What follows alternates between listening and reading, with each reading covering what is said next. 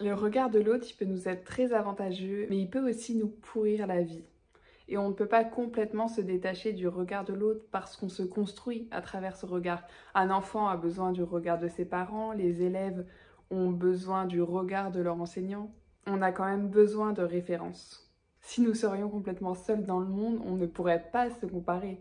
On ne pourrait pas dire qu'on est fort, qu'on est faible, qu'on est courageux, qu'on est timide, qu'on est bavard, peu importe. On pourrait pas dire tout ça parce que la seule comparaison qu'on aurait, c'est nous-mêmes. Donc on a quand même besoin de ce regard.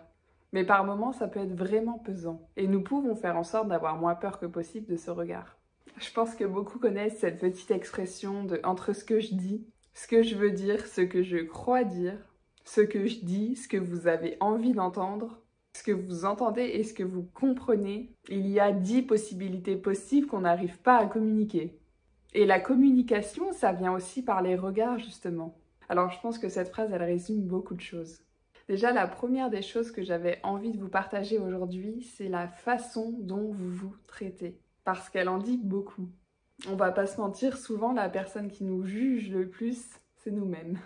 Est-ce qu'on dirait toutes ces choses qu'on se dit à nous-mêmes, à notre meilleur ami, à notre conjoint, à cette personne qui compte le plus pour nous? Je ne pense pas. Alors pourquoi nous, on se permet de se traiter comme ça? Pourquoi on se permet de se dire un tas de choses horribles?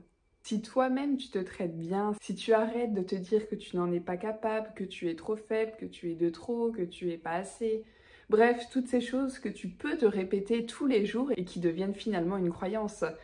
Forcément, si quelqu'un va te dire ça derrière, toi ça va clairement t'énerver. Tu vas pas du tout supporter que cette personne te dise ça. Et c'est là qu'à la place de prendre mal la chose, tu peux te demander pourquoi tu prends si mal la chose. Pourquoi cette chose, elle t'atteint autant? Cet amour, souvent, qu'on va aller rechercher chez d'autres personnes, c'est l'amour qu'on n'arrive pas à nous apporter nous-mêmes. Et c'est pour ça que souvent on en veut à l'autre de ne pas combler ce manque. C'est plus simple d'en vouloir à une autre personne de nous traiter ainsi alors que nous-mêmes on se traite comme ça. C'est plus simple d'en vouloir à quelqu'un d'autre, de se dire que cette personne nous fait du mal alors qu'on s'en fait à nous-mêmes au final. Si déjà à partir de là, vous réalisez que vous êtes quelqu'un qui, qui se rabaisse souvent, qui n'a pas forcément confiance en sa personne, pensez à la dernière chose que vous avez pris mal et demandez-vous pourquoi vous l'avez pris si mal. Et est-ce que cette chose qu'on vous a dite, est-ce que vous-même vous vous le dites? Et dans la plupart des cas, c'est oui. Dans la plupart des cas, on, on s'est déjà dit cette chose qu'on a super mal pris de l'autre personne. Donc la première des choses, c'est vraiment ça, c'est que souvent on en veut à une personne de ne pas nous apporter d'amour alors que cet amour, on ne l'apporte pas à nous-mêmes. Je pense que déjà on se sent plus léger par rapport au regard de l'autre euh, quand nous-mêmes on est bien avec nous et que peu importe ce que cette personne pourra dire, ça ne va pas vous atteindre autant, ça arrêtera de vous atteindre autant si déjà vous commencez à accepter cette chose en vous. Et je sais qu'on vit un peu dans une société où on a énormément de mal à accepter ses défauts parce qu'on considère que c'est mauvais, parce qu'on considère que c'est pas bien. Mais on est tous comme on est, on a tous des défauts. Je sais que moi je peux être très gentille, mais que je peux aussi avoir des paroles blessantes. Quand je suis fatiguée, je sais que je peux être très généreuse, comme parfois je peux être égoïste. On n'est pas que ça ou ça, on est ça et ça. Et c'est important de se le rappeler dans une société qui voudrait qu'on soit que ça ou que ça. Tout n'est pas rose, et je ne suis pas parfaite, vous n'êtes pas parfait, personne n'est parfait. Et c'est ce qui rend beau aussi d'une certaine façon ce monde, l'imperfection. La deuxième chose pour être moins prisonnier du regard de l'autre, c'est de ne pas oublier que les autres personnes sont aussi très concentrées sur elles. Prenons un exemple. Je sais pas, imaginons que vous avez un bouton quelque part. Vous allez être focalisé dessus parce que vous allez vous dire ouais, ouais, je peux pas sortir comme ça. L'autre personne, elle va me regarder comment? Qu'est-ce qu'elle va penser de moi? Alors que cette personne, si ça se trouve, elle va même pas le remarquer parce qu'elle-même sera concentrée sur elle, sur ses propres petits défauts et ne fera même pas attention à tout ça. Vraiment, on est généralement la plupart du temps concentré sur nous-mêmes et euh, juste prendre le temps de respirer et se dire que rien n'est grave et rien n'est parfait, encore une fois, et que c'est ok. La troisième chose que j'ai voulu vous partager aujourd'hui, c'est la vie des autres.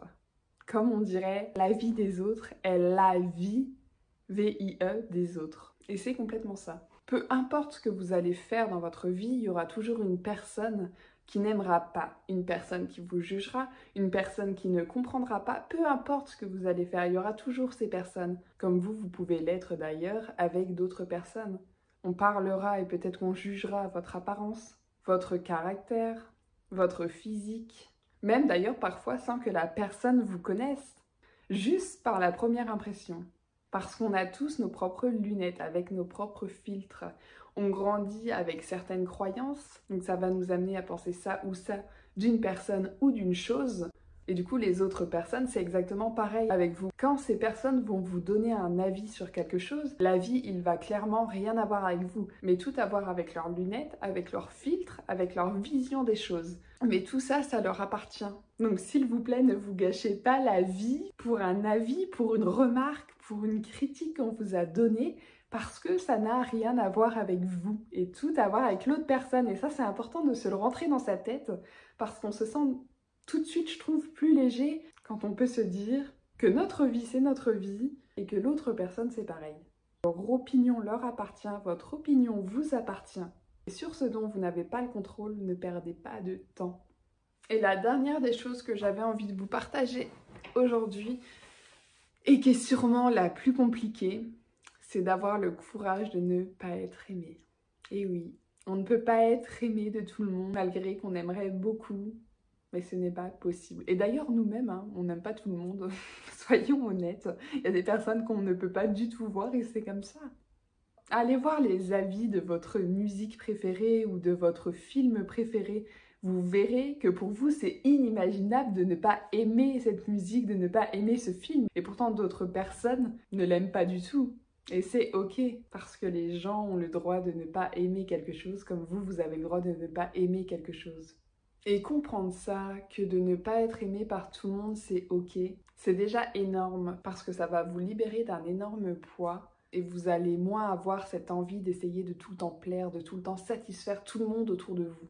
Souvent, on pense que c'est en donnant qu'on va être aimé, mais non. Mettez-vous en tête que même quand vous ne donnez pas, vous êtes aimé. Vous n'avez pas besoin de toujours donner, donner, donner, satisfaire, satisfaire, satisfaire, plaire, plaire, plaire pour être aimé. Les gens qui vous accompagnent dans la vie sont censés vous aimer pour ce que vous êtes et non pas pour ce que vous pouvez leur donner, tout simplement. S'il y a vraiment une chose à retenir de tous ces petits conseils que j'ai pu apprendre et que j'ai pu vous partager aujourd'hui, c'est vraiment de se rappeler que plus on s'accepte nous-mêmes, moins on va être en manque d'amour, moins on va être en dépendance affective, moins on va être malheureux. Alors ce que je vous invite vraiment à faire dès aujourd'hui, c'est vraiment de donner plus de place à la personne que vous êtes qu'à ce que les autres voudraient que vous soyez. Voilà ce que j'avais envie de vous partager aujourd'hui. J'espère que ça aura pu un peu ensoleiller votre journée. Je vous fais des bisous et je vous dis à bientôt pour un tout nouvel épisode. Prenez soin de vous, acceptez-vous, aimez-vous et tout ira bien.